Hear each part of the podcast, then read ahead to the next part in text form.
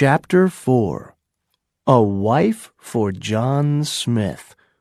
But the English didn't want to give Powhatan any guns. Oh no, Pocahontas, John Smith said. Your father has thousands of men, but we have only a hundred and fifty. We can't give him guns. Later, some of Powhatan's men tried to take guns from the English. Smith was very angry. He locked the men in a little room in Jamestown for a week. Then he talked to Pocahontas about them. I'm very angry with these men, Pocahontas, he said. But I'm not going to kill them, because your father didn't kill me in Werowocomoco. I'm going to give them to you. Take them home, Pocahontas. Pocahontas liked the English, and she often visited Jamestown. John Smith liked to teach her new things.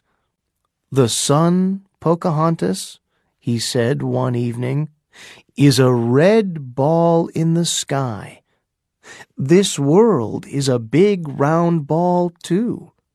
Thirty years ago, an Englishman called Francis Drake sailed round the world in a ship. Pocahontas laughed. But that's not true. Of course the world isn't a ball. Why does the sea stay on it, then? Smith smiled. Oh, I can tell you. Listen. He talked well, so it was easy to understand him. Pocahontas listened and watched his beautiful blue eyes. She was fourteen years old, and for her, John Smith was the most exciting man in the world. Do you have a wife, John Smith? she asked one day. No, he said slowly. Why do you ask? Oh, because one day I must have a husband, and... She did not finish, but John Smith understood.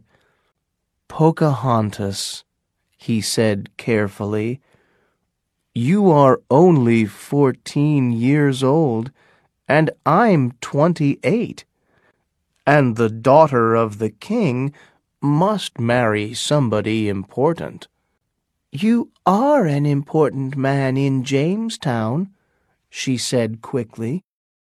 And my people and your people must learn to be friends. A husband and wife can... Stop. He put his finger on her mouth. Pocahontas, I like you very much, but I'm not the right husband for you, and... I don't know a lot about women. I can teach you about that, she said. He looked at her in surprise and laughed. She was angry when he laughed. I'm nearly fifteen. In my village, a girl can have a husband when she is fifteen. Why are you laughing? I'm sorry, he said. You are a beautiful, interesting girl, Pocahontas, but you are only a child. I'm not a child. You're afraid of me because I'm a king's daughter, and I want you for my husband. Pocahontas was angry and unhappy. She went away, back to her father's village, and she didn't visit John Smith again for two months. But she thought about him every day. There was only one man in the world for Pocahontas, and that was John Smith. And in Jamestown, perhaps John Smith thought about Pocahontas too.